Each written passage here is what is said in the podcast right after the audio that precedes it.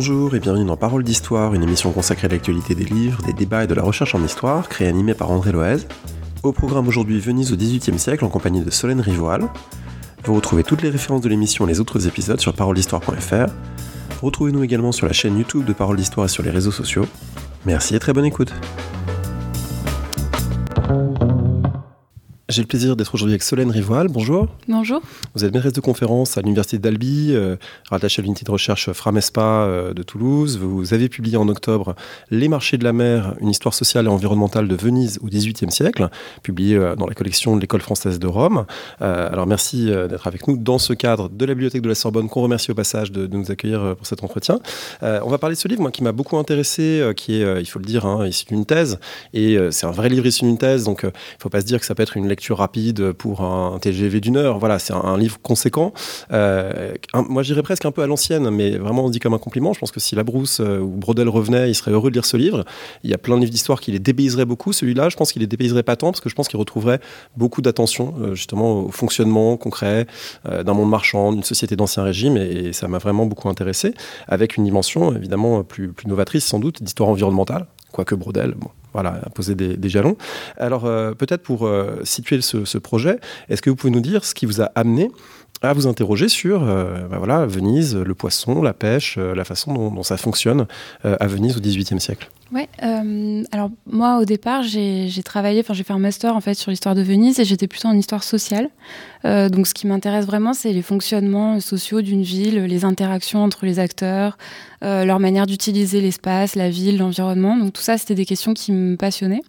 J'ai fait un master du coup sur ces questions-là.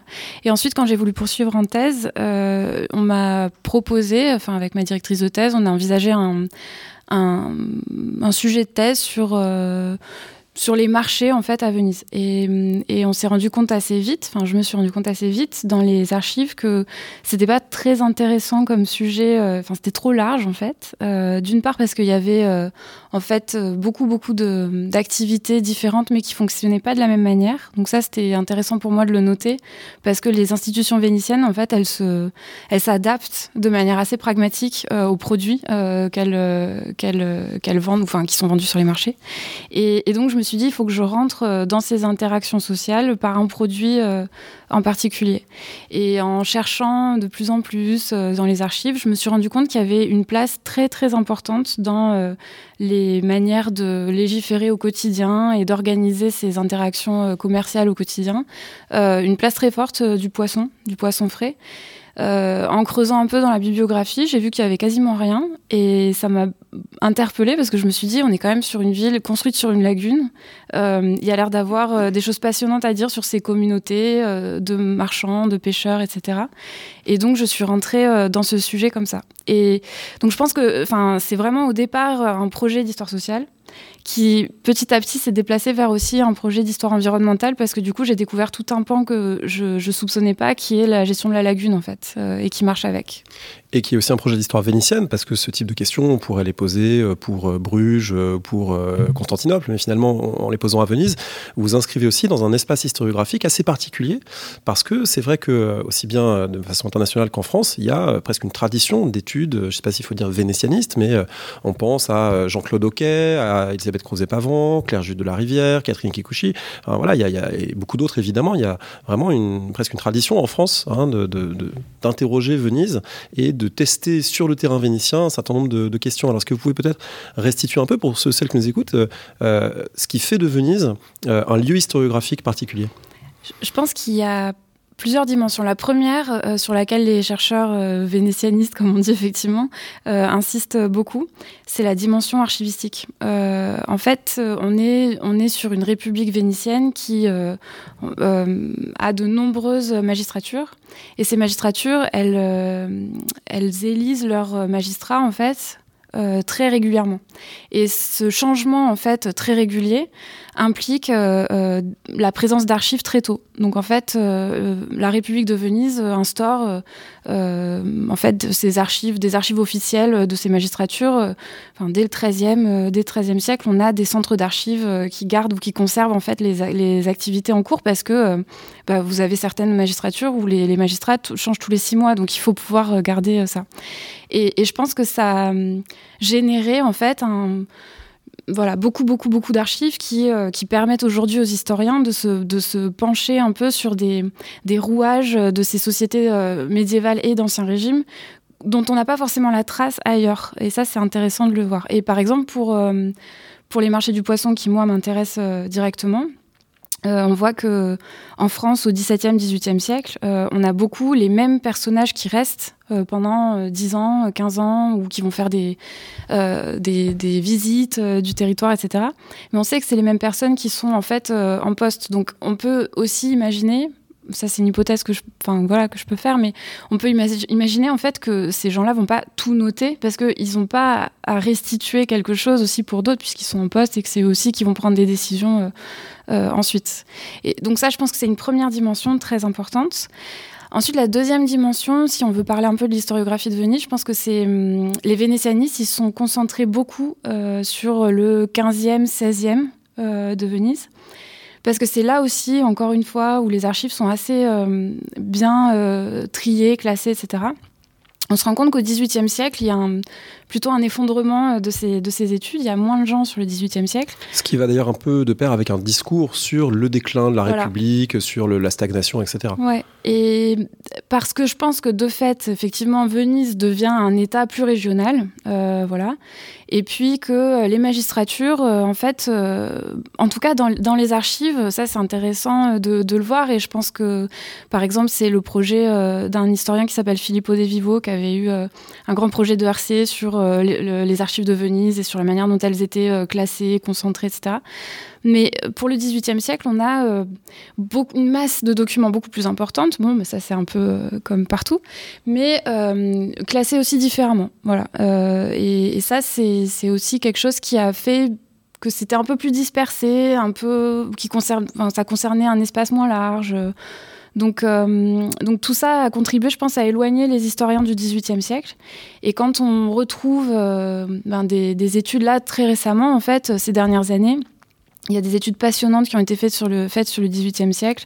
Bon, on peut citer bien sûr euh, Jean-François Chauvard qui, fait, euh, qui travaille hein, sur ce XVIIIe siècle vénitien et qui, et qui a montré euh, beaucoup de choses aussi sur cette, sur cette partie-là de Venise et notamment sur son dernier ouvrage, c'est sur le fidéicommis. Et ça, ça nous ça apprend beaucoup de choses sur les familles patriciennes vénitiennes, sur la manière dont euh, le patrimoine de la ville est, organisé. Mais il y a aussi euh, tout un ensemble de jeunes chercheurs. Euh, d'ailleurs, on, publie beaucoup à l'EFR, parce qu'il y a par exemple, je pense à, la thèse de Matteo Pompermeyer, qui est sortie il y a quelques mois avant la mienne. Qui a intitulé sa thèse L'économie du mouchoir et qui s'intéresse au, au, crédit et au microcrédit à Venise au XVIIIe siècle et qui a montré aussi pas mal de choses intéressantes dessus. Euh, puis il y a la thèse de Robin Quilien qui va aussi euh, sortir euh, bientôt, qui est sur l'organisation des bateliers à Venise au 16e, 17e, puis 18e. Donc je pense que voilà, ça continue. En fait, Venise continue à être un terrain qui, on, le pense surexploité, mais finalement, je crois qu'on a encore des choses à dire dessus on va se retenir de faire des, métaphores avec le poisson surexploité, le vivier de jeunes chercheurs, etc. C'est pas du tout le, style de ce podcast. Euh, peut-être dire un mot de l'EFR, parce que l'école française de Rome, là aussi, c'est une institution que tout le monde ne connaît pas, mm. euh, qui est importante pour permettre, euh, notamment des chercheurs, des chercheuses, de, faire des thèses en lien avec des terrains italiens. comment, comment ça fonctionne, l'EFR Alors moi, j'ai eu la chance, en fait, d'avoir un contrat doctoral de l'école française de Rome. donc l'école française de Rome, elle a d'abord eu des contrats postdoctoraux donc c'est ce qu'on appelle les membres et c'est les, les, personnes les plus connues en fait hein, de, cette, euh, de cette institution. Il faut quand même préciser que l'école française de Rome, euh, elle se situe euh, au Palais Farnèse à, Rome, donc c'est un, lieu magique pour étudier. Il y a une magnifique bibliothèque. Donc voilà, c'est un lieu, un lieu assez splendide. On a de la chance de travailler dans ces conditions-là. Et puis moi j'ai eu donc ce contrat-là. Après c'est un contrat qui fait que vous êtes aussi rattaché, enfin vous avez plusieurs rattachements. Euh, et moi j'ai eu un rattachement aussi à l'université d'Aix-Marseille, là où ma directrice de thèse, Brigitte Marin, était professeure. Et, j'ai eu une troisième affiliation puisque j'ai fait une co-tutelle avec l'université de Venise. Donc en fait, j'étais dans un espèce de triangle entre les trois. Et, euh, l'école française de Rome m'a permis en fait euh, d'avoir euh, ce lien en fait entre l'Italie et, la France très très serré quoi, très concret. Voilà, donc il faut dire évidemment aux gens qui nous écoutent, qui font par exemple un master, mhm. que si un terrain italien ou qui se, rapproche de l'ère italienne, bah, il faut voilà, c'est une candidature. Évidemment, il n'y a pas énormément de postes, mais malgré tout, ça existe. Donc il faut il faut savoir qu'on peut candidater. Il y en a de plus en plus en fait, hein, des postes. bon, ils sont pas effectivement nombreux, mais moi quand je l'ai eu, euh, il y avait un poste par an. Et là, je crois qu'il y en a deux ou trois. Enfin voilà, ça dépend des années, mais c'est important parce que l'école française de Rome, elle se veut aussi une institution en pleine évolution et, euh, avec cette volonté de former des doctorants euh, aussi. au-delà des post-doctorants. Donc, donc il faut y penser, c'est vraiment magique d'étudier dans un endroit comme ça. On l'imagine. Alors, euh, on imagine aussi que, voilà, à Venise, vous avez dû faire des, allers-retours entre le passé et le présent, le mm. présent des trattoria euh, et des plats de poisson, le passé euh, du, poisson dans la ville. on va en, reparler sans doute. pour commencer, qu'est-ce que c'est que la materia del pesce, qui est voilà l'objet même de votre livre, qui est mm. l'expression employée au XVIIIe siècle, pas seulement pour désigner une chose concrète qu'on mange le poisson, mais pour désigner quelque chose voilà, d'un peu plus large qui a un sens dans la ville? Ouais. Alors c'est vrai que c'est l'expression que j'ai gardée parce que c'est l'expression qu'on retrouve chez les magistrats vénitiens. Et cette materia del pesce, c'est un peu en fait euh, un ensemble, un système euh, d'interaction, alors que moi j'ai un peu défini comme une interaction entre des lieux, euh, des ressources et des acteurs. C'est-à-dire que pour les, pour les magistrats, l'idée c'est de pouvoir euh, envisager le poisson comme une ressource, une ressource qui va être euh, comestible et donc vendue aux Vénitiens. Et ça implique d'avoir une gestion sur la lagune, sur les marchés euh, de Venise. sur les espèces qui sont vendues, donc ça c'est très important pour eux, c'est-à-dire que comme aujourd'hui, enfin je sais pas, aujourd'hui par exemple, si vous allez vous seul pêchez sur une côte euh, bretonne, euh, ben, il faut savoir que vous pouvez pas euh, ramener un crabe qui a une dimension plus petite que celle qui est autorisée, etc. Bon, bah, à Venise, dès le XIVe siècle, il y a des, des tailles en fait réglementaires et c'est exactement la même chose. Et puis, il y a une régulation aussi très forte des acteurs. et ce qui est intéressant là, c'est qu'on est vraiment dans un système qui prend en compte la lagune et la ville dans son ensemble, parce que ces acteurs, ils traversent les deux espaces euh, de manière complètement euh, euh, voilà, indifférenciée, je dirais. Et donc on a des pêcheurs qui sont poissonniers, mais des pêcheurs qui vont vendre aussi leurs biens la, dans la ville. et donc c'est, pour moi, en fait, cette materia del pêche, c'était aussi une manière de montrer tout le lien un peu pratique et, et matériel de la ville et sa lagune, parce qu'on n'arrête pas de parler euh, des mythes de Venise, euh, de cette ville construite sur l'eau, etc. Et on en fait souvent une construction un peu idéalisée ou un peu intellectuelle, mais en fait, c'est très là pour le coup avec cette matière del pêche, c'était très pratique et très très matériel. Alors d'un point de vue pratique justement, pêcher, ça désigne le poisson en italien aujourd'hui, mais en fait, il n'y a pas que du pêcher dans la matériel pêcher. Ouais, alors ce que ça désigne, c'est euh, en fait c'est toutes les espèces euh, halieutiques, enfin poissons, crustacés, coquillages, euh, vendu frais. Euh, puisque, euh, en fait, il y a aussi beaucoup de poissons séchés ou de poissons marinés à Venise, mais il a pas, il porte pas le nom de poisson, en fait, sur, le, sur, le, sur les marchés. Donc ça, c'est assez intéressant de le noter. Oui, en fait, il faut dénaturaliser notre catégorie poisson pour voir que au XVIIIe siècle, on distingue des choses que nous, on associerait peut-être. Ouais. Après, ce qui est... Enfin... Ce que vous pouvez voir aussi si vous allez en Italie, euh, dans les trattorie par exemple, euh, vous avez toujours cette idée de poisson euh, élargi en fait. Parce que quand vous allez dans un restaurant euh, vénitien qui vous dit vous avez une viande et un poisson, bah, le poisson ça peut être des moules, des palourdes, voilà. Donc il y a encore un peu cette idée de tradition populaire de se dire que le poisson en fait c'est tout ce qui se mange et qui vient de la mer quoi. Et et ça, c'est très clair pour les Vénitiens et les acteurs populaires, mais aussi pour les magistrats, ça fonctionne de la même manière. C'est une catégorie, en fait, qui est utilisée par tous les acteurs. Et autour desquels ils se retrouvent. Alors justement, parlons un petit peu des, sources euh, qui donnent accès à cette matériel pêche, euh, des sources judiciaires pour beaucoup d'entre elles, mm. euh, mais judiciaires pas forcément au sens le plus fort du terme, c'est-à-dire des, grands procès, mais aussi du judiciaire ordinaire, des, petits litiges qui permettent d'accéder à ce que vous avez dit au départ, c'est-à-dire un projet d'histoire sociale, pas seulement des, drames ou des catastrophes, mm. mais voilà, des petites interactions qui montrent comment les choses se jouent entre acteurs. Oui, c'est Enfin, ça, je pense que c'est la chose qui m'a le plus passionnée quand je suis rentrée dans ce sujet, c'est que j'ai trouvé effectivement des procès, mais des procès qui, qui concernaient euh, la vente de trois poissons euh, qui n'étaient pas faites au bon moment, au bon endroit, euh, ou une personne qui pouvait pas vendre voilà telle espèce, ou alors pêcher dans un autre espace de la lagune. Et en fait, c'est des procès, donc c'est vraiment des, des procédures judiciaire comme on a l'habitude d'en voir, c'est-à-dire que il euh, y a vraiment cette procédure de euh, référer hein, de, l'affaire. Enfin, c'est donc un officier qui dit il s'est passé telle ou telle chose. Ensuite, il euh, y a ben, l'interrogatoire des témoins et ensuite il y a la sentence des magistrats. Donc on est vraiment sur une procédure judiciaire très classique, mais avec des effectivement des, des, choses du quotidien, de l'ordinaire qui, qui, qui font en fait émerger des des pratiques, des catégories d'acteurs euh, dont on n'entend pas forcément parler dans d'autres types de sources. Et euh, ça, c'est vraiment euh, quelque chose qui m'a passionné en fait. C'est assez passionnant. Et puis, là aussi, c'est peut-être un avantage des sources vénitiennes, mais on a quand même accès du coup à des interrogatoires de pêcheurs, quoi. Et c'est bon, au début du XVIIIe siècle, ça, me semble, voilà, à exploiter, quoi avec euh, dans ces documents euh, une attention que vous portez au, vocabulaire, parce qu'on a commencé un petit peu à le dire avec Matériel pêche, mais en fait, il y a des discordances entre le vocabulaire vénitien de la pêche euh, et les, traductions contemporaines françaises, même pour repérer une espèce et à, quoi renvoie tel mot du 18e, à quelle espèce ça renvoie. On sent qu'il y a, derrière ce que vous racontez, il y a un travail de décodage qui est parfois fastidieux pour essayer de saisir un petit peu qu'est-ce qui se joue exactement sur tel ou tel terme. En fait, moi, ce que j'ai vu beaucoup, c'est que, par exemple, pêcher, on le trouve rarement euh, dans un procès. On trouve beaucoup euh, des espèces euh, ce qu'il faut savoir aussi, c'est qu'à Venise, une espèce, ce que nous, on peut considérer comme une espèce, par exemple l'anguille, à Venise peut avoir dix noms différents selon la couleur, la taille, voilà.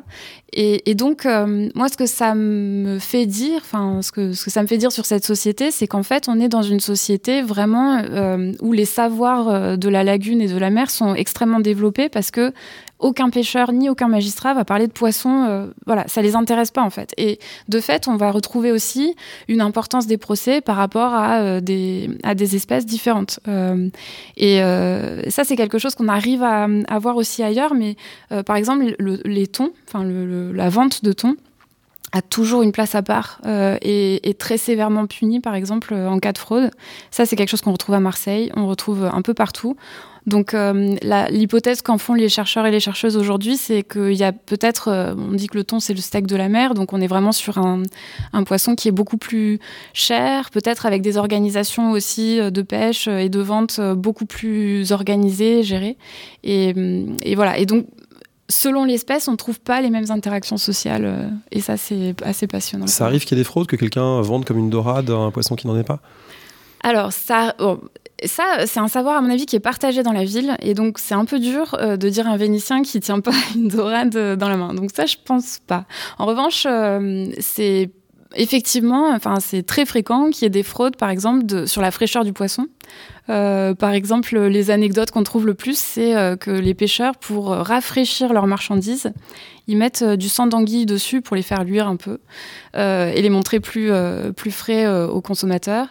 Euh, ce qu'on a aussi, les cas euh, qu'on peut avoir, c'est euh, des pêcheurs qui, des pirates pêcheurs, qui vont attendre en fait des grands bateaux de pêche à l'embouchure de la lagune, qui les raquettent ou qui, enfin, qui, qui vraiment vont à l'abordage, etc. Leur piquent tous leurs poissons et après vont les vendre comme si c'était eux qui les avaient pêchés dans la journée, quoi. ça, on a ce genre de choses. Donc la marchandise, effectivement, elle va pouvoir changer de d'état quoi enfin ou de statut euh, et les fraudes sont très très nombreuses mais je sais pas si on peut parler enfin moi je parle moins de fraude que de forme de, voilà de commerce un peu informel parce que en fait euh, ce que j'ai découvert aussi dans certains procès c'est que si on s'intéresse bien à ces fraudes qu'on pourrait nous qualifier de fraude. Là, c'est encore une catégorie qu'on met sur ce marché-là. on se rend compte que tous les acteurs sont impliqués euh, à n'importe quel moment euh, de cette chaîne euh, et de ce système alimentaire. Donc, enfin, voilà, j'ai un procès, un exemple de procès de thon, par exemple, enfin, de vente de thon illégal, où en fait le magistrat dit aux pêcheurs, bon, enfin, vous êtes arrivé dans la lagune aux embouchures et vous aviez 23 poissons thon et vous arrivez euh, au marché et vous en avez plus que 18. Il s'est passé quoi euh, entre les deux? Hum, et, là, le pêcheur répond dans, son interrogatoire euh, bah, en fait, je me suis arrêté à tel contrôle de sanitaire et l'officier en a voulu deux. puis telle personne, tel restaurateur m'a ailé, il en a pris un, et puis etc. Et puis il dit et le reste, je l'ai vendu selon les lois au marché. Et en fait, il se passe rien parce que là, on voit clairement tout le, enfin que tout le monde est un peu participe un peu à tout ça. Alors ça, ça touche un point que, je trouve toujours assez fascinant euh, quand on aborde les sociétés d'ancien régime. au départ, d'ailleurs, c'est moi ce qui me rebute un peu. Mais en fait, quand on gratte, on se rend compte qu'il y a quelque chose de fascinant, c'est que on a l'impression d'un monde souvent très formel, très codifié, avec des, règlements très tatillons, des statuts individuels hyper précis pour dire un tel, il est pêcheur de telle paroisse et il peut pas en sortir, etc. Et après, quand on va voir justement cette hiérarchie, on se rend compte que le même, il est en fait batelier, puis qu'il il, se débrouille avec euh, une autre fonction, que euh, les gens qui fixent ces règles, en fait, parfois s'arrangent avec elles. Autrement dit, que derrière le caractère ultra codifié, formalisé, notamment de, tout ce qui renvoie au métier, avec leurs règles, leurs règlements, etc., bah, il y a un monde aussi euh, où il y a des stratégies de survie et de, débrouille qui, contournent un petit peu tout ça. Oui, en fait, je pense qu'au-delà euh, du caractère euh, parfois, enfin un peu anecdotique du poisson. Euh, moi, c'est vraiment un aliment pour rentrer dans ces interactions sociales dont on parle depuis tout à l'heure. Et, par exemple, euh, moi, j'aime beaucoup parler avec les contemporanéistes parce qu'on n'a pas évidemment les mêmes euh, visions de, de ces interactions-là. Et je pense qu'en fait, quelque chose de très important, ou en tout cas que moi, j'ai essayé de montrer dans la thèse au XVIIIe siècle, dans le marché que j'étudie, c'est comment la place de ce droit et de cette uniformisation du droit progressif remplace tout un système de privilèges, de négociations en amont euh, qui caractérise en fait, à mon avis, cette société euh, d'ancien régime. C'est-à-dire que souvent, dans, le marché que j'étudie, en tout cas, on a la règle. Dans les placards, par exemple, qu'on voit, on a une règle, voilà, euh, il est interdit à Venise de vendre tel, tel poisson. Et ensuite, on a sauf pour, sauf pour, sauf pour, sauf pour tel ou tel cas, etc. Donc en fait, la règle reste l'interdiction, mais on sait qu'il y a plein de manières en fait euh, de, faire en sorte que cette règle soit assouplie quoi ou adoucie. Ce qui n'est pas du tout la même forme juridique en fait euh, que ce qu'on peut avoir aujourd'hui parce que c'est des formes de, privilèges en fait qui vont qui vont se décliner. Mais ça, ça permet en fait une négociation des actions des acteurs, euh, à mon avis, hein, enfin c'est mon hypothèse, de, dans ce quotidien vénitien en tout cas, qui progressivement, en fait, euh, ouais, au, cours du XVIIIe siècle, tend à s'uniformiser, tend à disparaître euh, progressivement pour que le droit, en fait, soit l'unique euh, mode d'interaction entre magistrats et pêcheurs. Alors qu'il me semble qu'avant, il y avait des formes de, de, négociations différentes sur, sur différents voilà, aspects. Quoi. Alors si le droit tend à, prendre le dessus, à s'uniformiser, c'est aussi parce que, vous l'avez dit au départ, et ça je pense c'est un point vraiment important, il y a un paradoxe du poisson, puisque c'est à la fois quelque chose qui peut se vendre, et donc dont des acteurs peuvent dégager un, profit, et c'est un, élément marchand, mais c'est aussi une ressource vitale euh, qui suppose qu'il y a un approvisionnement régulier, et que, euh, autrement dit, c'est que presque comme euh, l'air qu'on respire, il faut qu'il faut qu'il y ait du poisson, et, c'est pas quelque chose qui peut, qui entre complètement dans la sphère marchande. Donc là, il y a une tension entre ces deux choses, et les autorités sont conscientes de cette tension, enfin sont conscientes en tout cas, elles essayent de tenir les deux bouts, à la fois de réguler comme une ressource vitale euh, le fait qu'il y ait de la matière del pêché euh, ensuite sur les étals et sur les tables à Venise parce que la, ville en dépend pour vivre, mais aussi qu'il euh, y a une série d'acteurs qui puissent bah, parfois en dégager des marges, des bénéfices, qui y ait une activité économique qui, qui, fonctionne. Donc là, la contradiction entre bien commun en quelque sorte et bien marchand, c'est une des caractéristiques de ce que vous travaillez. Je, pense qu'en fait, au départ, on est. Euh, bon, ce qu'il faut savoir, c'est que c'est un, marché euh, qui rapporte quasiment rien à la République. Euh, c'est une des des, taxes les plus basses sur les produits, etc. C'est aussi un des marchés qui est le plus développé dans la ville parce que, enfin voilà, les chiffres que moi j'ai trouvés et, les hypothèses que je fais montrent en fait une, alimentation très forte des, des Vénitiens sur ces produits de la mer. Donc c'est un marché un peu de subsistance. Ça peut être un marché de luxe, hein, mais c'est la catégorie, enfin la, particularité en fait de, ce, marché, c'est qu'il nourrit à la fois les plus pauvres et les plus riches en gros. Et euh, selon les espèces, comme on a dit tout à l'heure, c'est pas pareil. Euh, mais euh, ce qui intéresse la République, à mon avis, c'est effectivement d'avoir des étals toujours pourvus. Donc ça marche en fait comme une forme de système, euh, comme, comme un système anonaire euh, d'ancien régime. Quoi. C'est-à-dire, Alors l'anon, il faut peut-être expliquer ce que c'est. Bah, l'anon, c'est un peu cette idée de toujours avoir euh, une ville approvisionnée en grains parce qu'on considère que c'est la base de l'alimentation des, des, gens. Donc il faut que toute la, la population d'une ville ait du pain. Et, voilà, si donc, je ne trompe pas, c'était une magistrature sous la République romaine. C'était une magistrature, voilà, c'était une magistrature sous la, sous la République romaine et c'est des principes qu'on retrouve dans pas mal de, villes ou de petits États, euh, notamment des États italiens. Euh, euh, voilà, je pense à Monica Martina qui avait fait un, livre qui s'appelle Le Juste Marché, qui avait bien expliqué ça. Enfin voilà. Et donc c'est c'est une organisation, une manière de penser les marchés. un peu en dehors de, de profits commerciaux mais plutôt comme euh, quelque chose effectivement de l'ordre de la nécessité de bien nourrir une ville. Quoi. Bien gouverner, c'est euh, bien nourrir cette ville. Et, et je, je, voilà, les caractéristiques de ce marché de poissons sont euh, complètement similaires à ça. C'est-à-dire, il faut pas que les taxes soient élevées, il faut qu'il y ait assez de poissons, donc il faut qu'on approvisionne au maximum.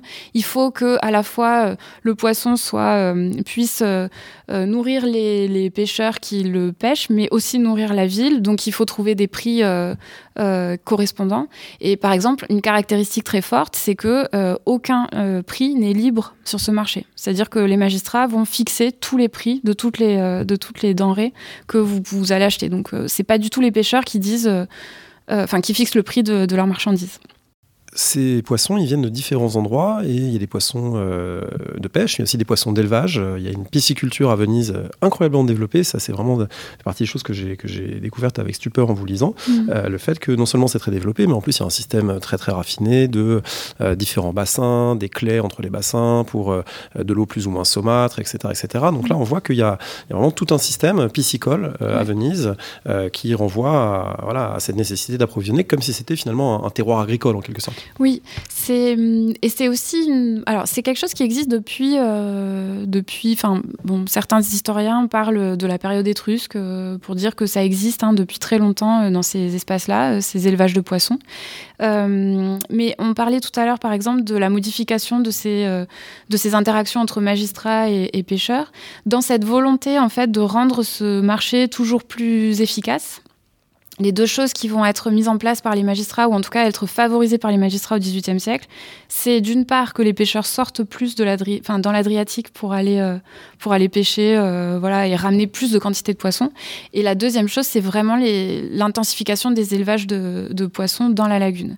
Et ça fonctionne effectivement comme... Euh, des entreprises, euh, enfin, si j'emploie un mot euh, euh, anachronique, un peu comme des entreprises agroalimentaires, quoi. C'est-à-dire qu'en gros, on va chercher des alevins à l'extérieur, souvent. Alors soit on les attire parce qu'il y a un mouvement naturel qui fait qu'il y a plein de poissons qui rentrent dans la lagune pour se reproduire à une certaine période de l'année, puis qui repartent, enfin puis les, petites espèces, les alevins, sont entraînés vers euh, le large, mais en fait, euh, les Vénitiens les capturent et les maintiennent dans des, euh, dans des bassins.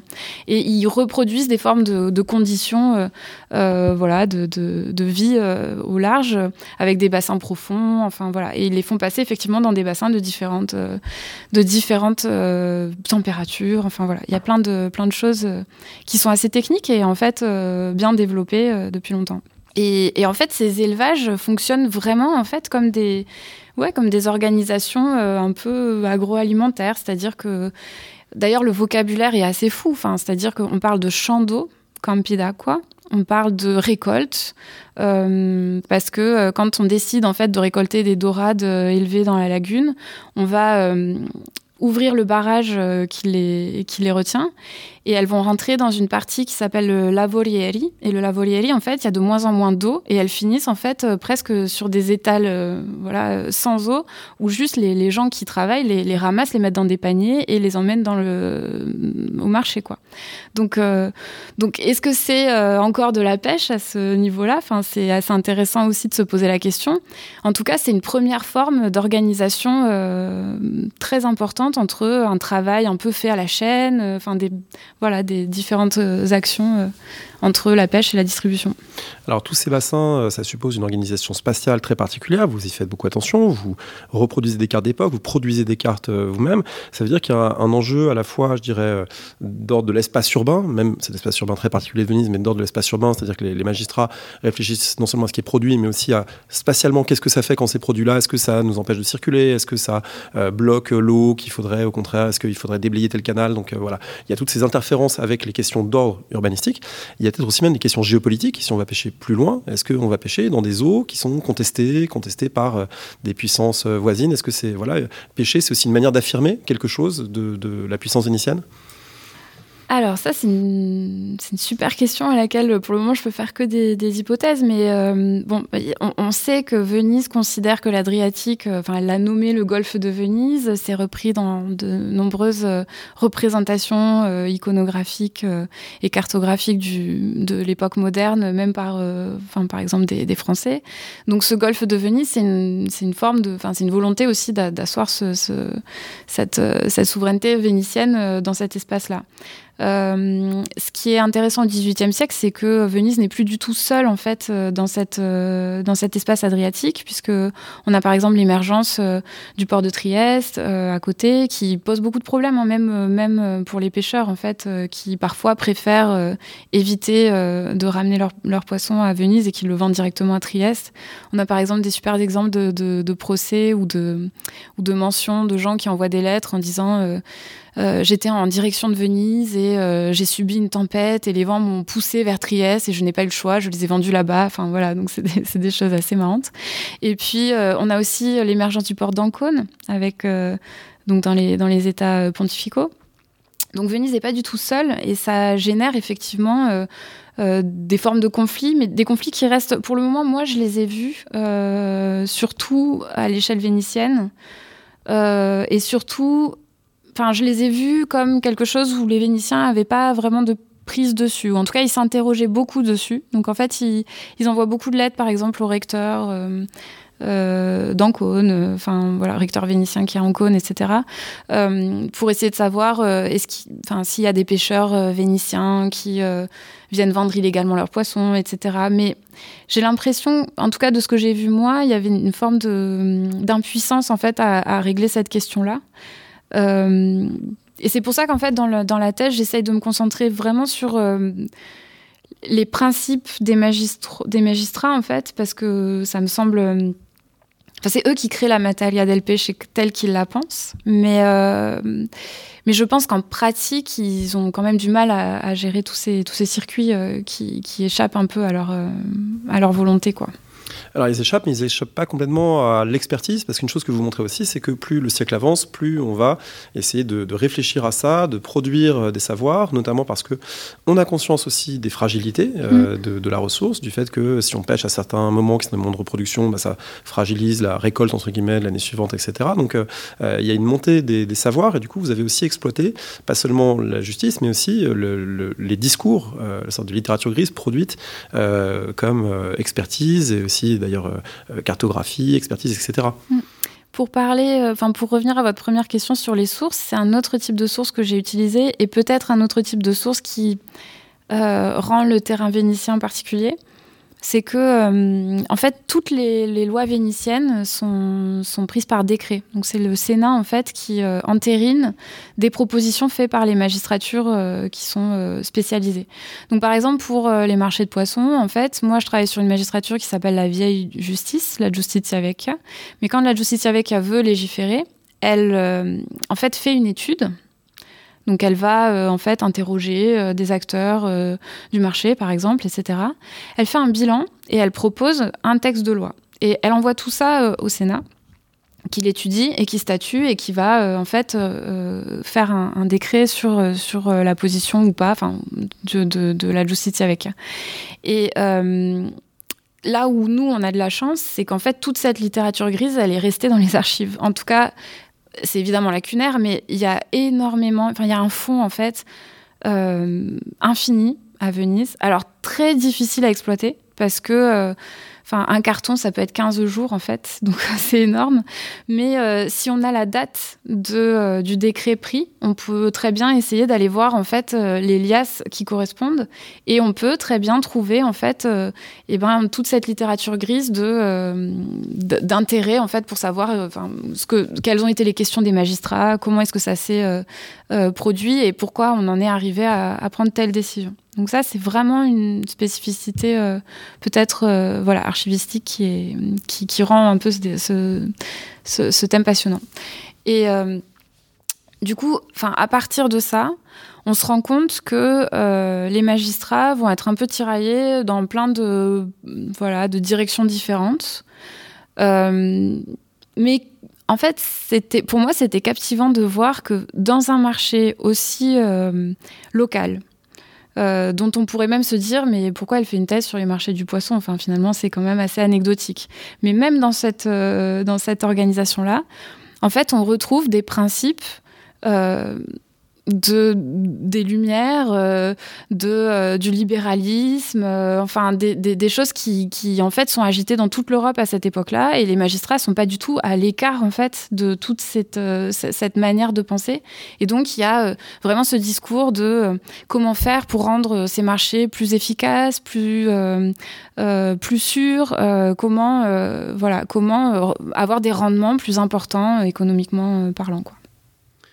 Alors, si on passe du côté des magistrats au côté des pêcheurs eux-mêmes, qui sont euh, voilà, parmi les acteurs clés de, votre livre, vous vous intéressez notamment à ceux de San Nicolo, les Nicolotti. Mm. Euh, comment on devient un pêcheur? Est-ce qu'on est pêcheur euh, finalement presque dès sa naissance? Est-ce qu'en même temps, il faut aussi grandir et entrer dans, cet univers avec mm. ses codes, avec ses règles?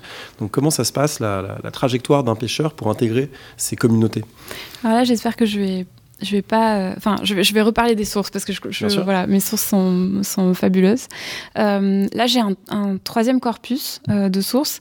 Ce sont des procédures en fait qui permettent aux, aux, pêcheurs qui sont âgés de plus de 50 ans et qui ont pêché euh, plus de 20 ans de faire une demande au magistrat pour pouvoir être poissonnier de la ville, poissonnier officiel et avoir un étal. D'accord, il ne faut pas attendre ni 62 ni 64. Non, c'est 60 ans et parfois même c'est 50 ans. Et, et d'ailleurs, la, la, manière de. Enfin, l'argumentation de cet âge-là, c'est de dire que les pêcheurs sont usés par les fatigues de la mer et qu'ils ont bien le droit, effectivement, d'être derrière un étal plutôt que euh, sur les mers. Euh, donc voilà, donc ces deux critères, 50 ans, avoir plus de 50 ans et ou 60 ans, et avoir. Euh, 20 euh, ans de pêche, euh, sont vérifiés par les magistrats en fait.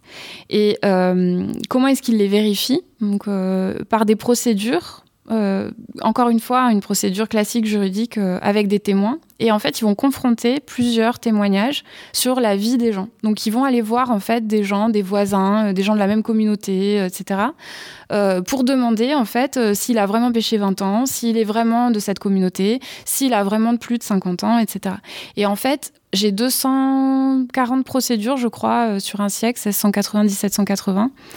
Euh, qui fait apparaître une vie quotidienne euh, incroyable, euh, de parcours de vie retracés, etc. Ce dont on se rend compte, en fait, c'est que, hum, c'est que ces gens, ils vont, en fait, ils s'embarquent sur les bateaux très tôt, souvent enfants. Alors, euh, le grand projet à Venise, il y avait un grand projet, il y a eu un grand projet qui a été mené par Annabella Vitis, euh, projet Garzoni, qui était un projet sur l'apprentissage euh, à Venise, où ils ont analysé un ensemble de contrats d'apprentissage. Et de manière très anecdotique, ils ont, ils ont, pas trouvé en fait de contrat de pêcheurs, ils en ont trouvé que quelques-uns, mais ça n'avait pas l'air d'être la norme. En revanche, dans ces procédures-là, moi, ce que je trouve, c'est qu'il y a un apprentissage un peu de fait qui est passe pas peut-être devant les magistrats, mais qui, euh, qui existe. Et donc, on a des récits qui disent oui, je le connais. Euh, et puis, euh, oui, dès qu'il a eu 8 ans, le voisin, machin, l'a embarqué sur sa tartane plusieurs fois, etc. Et puis ensuite, il est passé sur le bateau de, du patron autre, etc. Donc, j'aurais tendance à penser qu'effectivement, ce système-là se fait dans les communautés donc il faut quand même être dans les communautés. Euh, être dans une communauté, ça suppose aussi avoir un ancrage territorial important dans la ville. mais que vous devez aussi travailler entre voisins, entre familiers, etc. Là où c'est un peu plus confus, et enfin que je peux faire que des hypothèses, c'est que comme ces procédures, elles donnent lieu à quand même une reconnaissance euh, assez haute dans la ville, la corporation des, poissonniers, c'est en fait un statut qui, qui, démarque hein, ces gens-là. Euh, c'est que j'ai quand même beaucoup de parcours nobles et qu'il y a sans doute et vraisemblablement en fait des gens qui vont rentrer dans ces communautés euh, autrement quoi. Et qui peuvent se retrouver euh, peut-être moins dignes comme les les égales que vous évoquez, les vendeurs à la sauvette. Autrement dit, qu'il y a des voilà, il y a des il y a des gens qui deviennent plus éminents, plus socialement respectés, intégrés, et puis il y a des gens qui le restent pas ou qui, qui sortent un peu de ça. Oui, qui sortent un peu de, de, ces circuits. Alors ces vendeurs à la sauvette, on les trouve dans les égales, c'est vraiment utilisé pour tous les pêcheurs ou tous les poissonniers qui, euh, qui contournent les lois. Euh, donc euh, vous pouvez être un grand, grand, grand Spatsegal si vous faites une grande, grande fraude, mais vous pouvez aussi être un, dans, la hiérarchie des, pêcheurs, c'est le pêcheur de crabe le plus bas, parce qu'on considère qu'il a rien là lui, seulement, seulement ses jambes pour aller chercher trois crabes. et vous pouvez être aussi un Spatsegal quand vous êtes un pêcheur de crabe. Donc oui, c'est effectivement cette, cette appellation, elle, montre aussi un rapport au magistrat, à la fraude de plus en plus identifié et catégorisé, et c'est peut-être aussi cette avancée du droit dont on parlait euh, dont on parlait tout à l'heure. Ouais, ces communautés, elles ont quand même l'air d'être euh, assez fermées sur elles-mêmes. Je, je peux pas, enfin, j'ai pas beaucoup de sources sur euh, l'ouverture vraiment massive de ces communautés. En revanche, il y a quelques indices qui montrent ça. Par exemple, elles sont très jalouses de leurs privilèges, vraiment très jalouses de leurs privilèges, et elles appellent euh, les pêcheurs des communautés autour, donc qui sont vraiment très très proches. Hein. Enfin, il y a cinq communautés dans la lagune. Il y a Murano, Burano, Chioggia, Povelia et, les Nicolotti. Et elles s'appellent entre eux les étrangers. Donc, ça, c'est, ça donne une idée euh, de vraiment de cette euh, animosité entre, entre Avec des signes distinctifs visuellement? Alors j'en, ai, enfin j'ai une description des Nicolotti pas des autres, donc je sais pas très bien euh, si c'est voilà quelque chose de généralisé ou pas. Mais euh, quand on parle des Nicolotti, à une certaine période, à la fin du, au début du XVIIIe siècle, fin XVIIe, début XVIIIe, j'ai un un, un, notaire en fait de la communauté qui dit que le signe distinctif des Nicolotti, ce serait une médaille qui porterait autour du cou mais j'ai pas beaucoup plus d'indications. J'ai pas réussi à trouver ça. Euh, je sais aussi qu'ils ont un étendard avec, euh, enfin, qui représente la communauté, et je l'ai pas trouvé. Ça, c'est une grande déception. Bon, alors peut-être qu'il y a des gens qui nous écoutent qui vont, qui vont pouvoir vous écrire avec la médaille, avec l'étendard. C'est une communauté très masculine aussi. Vous avez trouvé très peu de femmes dans les sources. Ouais, ça c'était une grande déception aussi pour moi parce que j'avais euh, Enfin, je pensais aussi au début que c'était un terrain qui allait pouvoir me permettre de, mettre euh, en situation des actrices euh, pour saisir aussi un ensemble euh, urbain, voilà, complet. Euh, on peut se l'imaginer, on peut penser qu'il y a bah, des, poissonnières, des, poissonnières, des femmes qui sont à un moment dans la chaîne quoi, de, l'aliment. Ouais, donc moi j'étais vraiment, enfin j'aurais aimé, j'aurais adoré même euh, trouver euh, des femmes, des poissonnières, etc. Ce qui m'interpelle toujours autant aujourd'hui, c'est vraiment ce manque d'informations dans les sources. C'est-à-dire que même quand on a des petits vendeurs à la sauvette, c'est jamais des femmes. Euh, que toutes les représentations nous montrent des hommes, que tous les noms des communautés euh, donnent des noms d'hommes, et que toutes, même les représentations populaires de l'époque, par exemple, je me suis euh, appuyée sur une pièce de Goldoni qui s'appelle Barufa Kyoja, qui met en scène en fait tous ces pêcheurs de Kyoja. Euh, c'est évidemment une source littéraire, enfin c'est une pièce de théâtre, euh, mais c'est une pièce de théâtre dont, euh, par exemple, on nous dit les voyageurs, les voyageurs à Venise nous disent qu'elle est euh, qu'elle est mise en scène euh, en 1760 euh, dans la ville et qu'elle attire en fait la, alors, les mots des, patriciens ou des nobles étrangers, c'est la, la, la, populace vénitienne qui rit de se voir caricaturer ainsi, etc. Bon, donc ça fonctionne. Enfin, ces Goldoni fonctionnent sur des stéréotypes, un ensemble de stéréotypes de cette société populaire. Et les femmes qu'il met en scène dans cette société de pêcheurs sont exclusivement chez elle euh, ou sur le pas de la porte.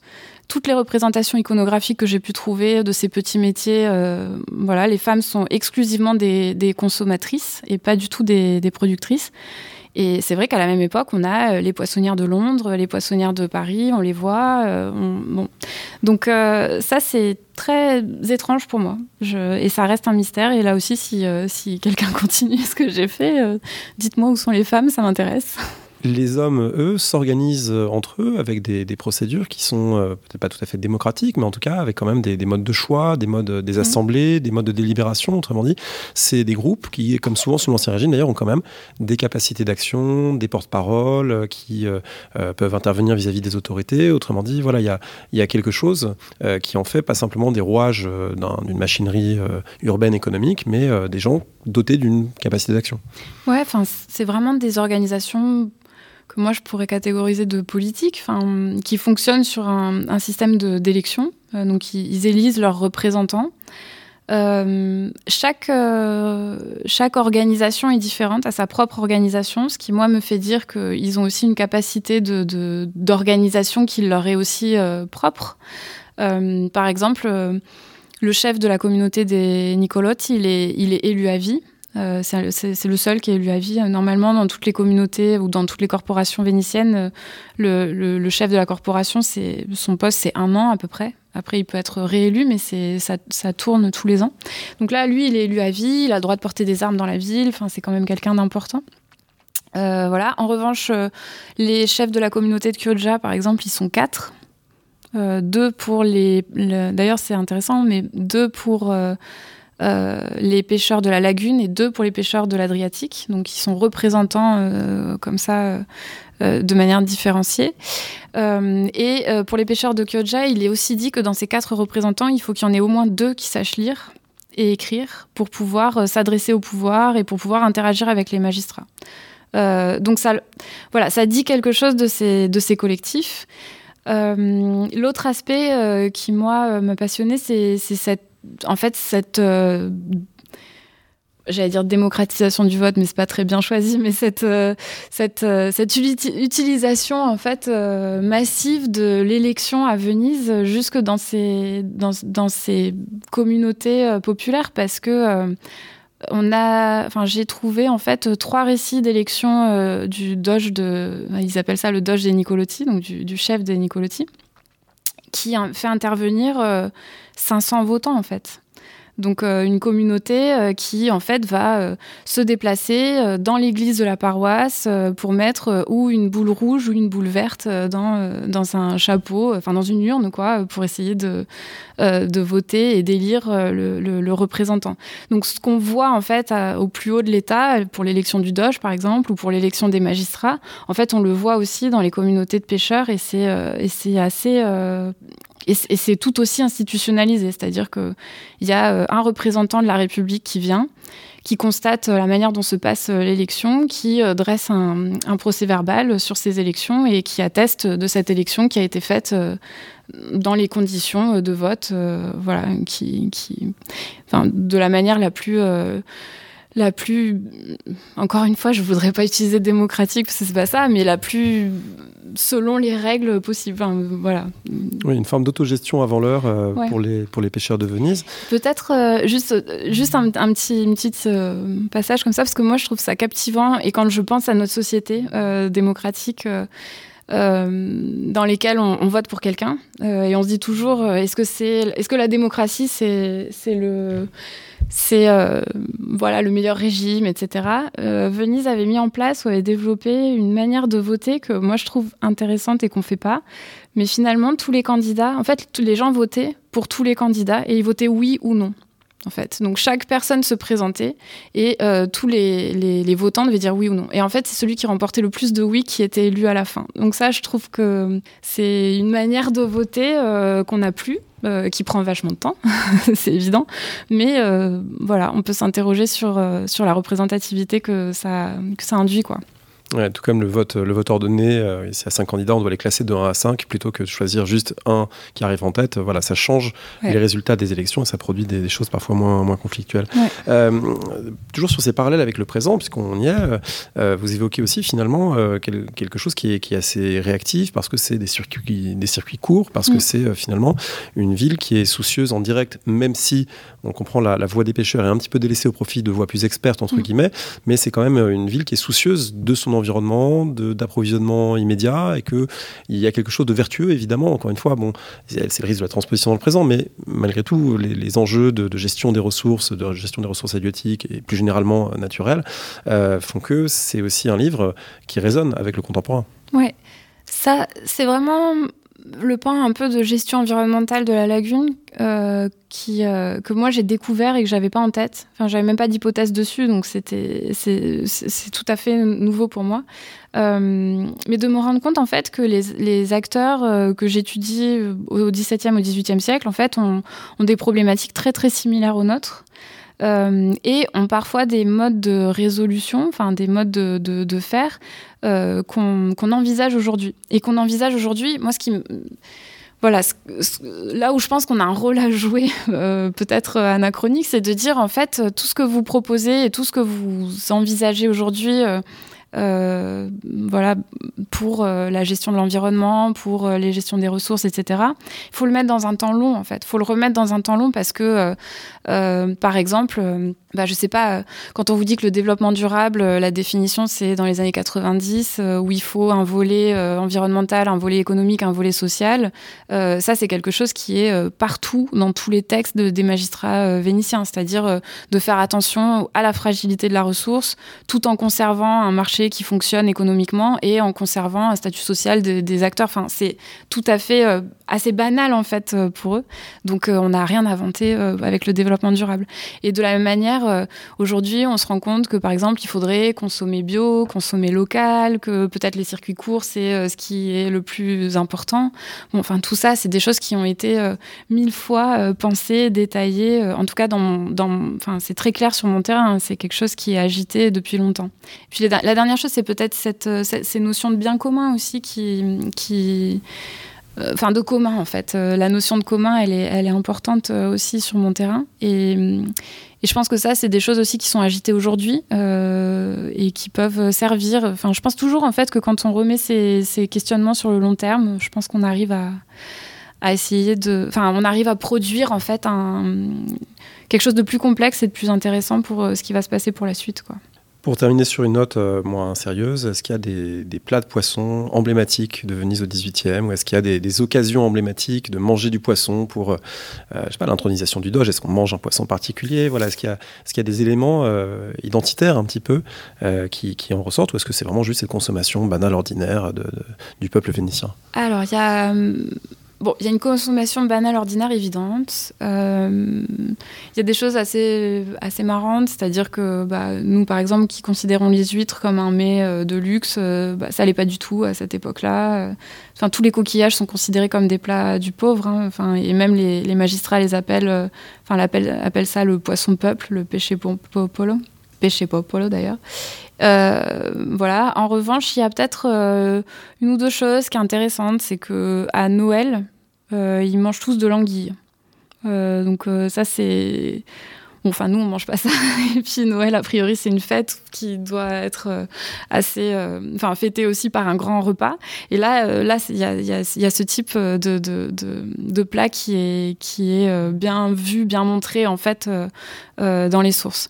Euh, au-delà de ça, je pense vraiment ce que je disais tout à l'heure aussi pour revenir sur le thon, le poisson thon, l'espadon, enfin toutes ces toutes ces espèces euh, plutôt euh, oui, enfin ces gros poissons en fait et qui se vendent par petits bouts sont des poissons qui qui vont valoir très cher. par exemple euh, voilà, c'est le type de poisson qui peut valoir la même chose qu'une euh, euh, livre de café en 1760. Donc, bon, on est sur des, sur des choses très, très chères.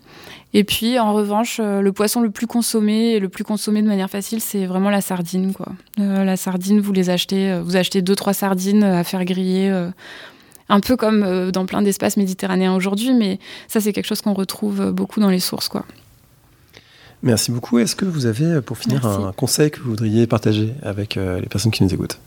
Bah, Sur ces questions euh, d'histoire sociale vénitienne, sur euh, la manière dont euh, les acteurs s'emparent en fait de leur vie quotidienne, négocient, voilà, interagissent avec les magistrats.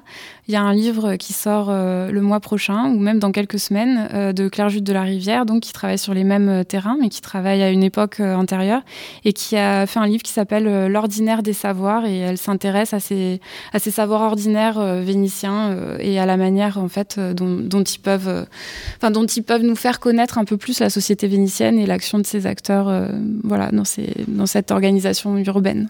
Et puis si vous ne connaissez pas encore, euh, on peut lire aussi de Claire Jude euh, La révolte des boules de neige, qui est un, livre très très intéressant, euh, très plaisant, sur un événement qui s'est passé à, Murano.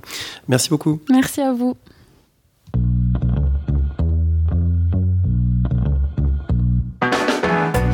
Merci de nous avoir écoutés. Rendez-vous sur le site www.paroledhistoire.fr pour toutes les informations sur le podcast, pour vous abonner, écouter ou télécharger les autres émissions.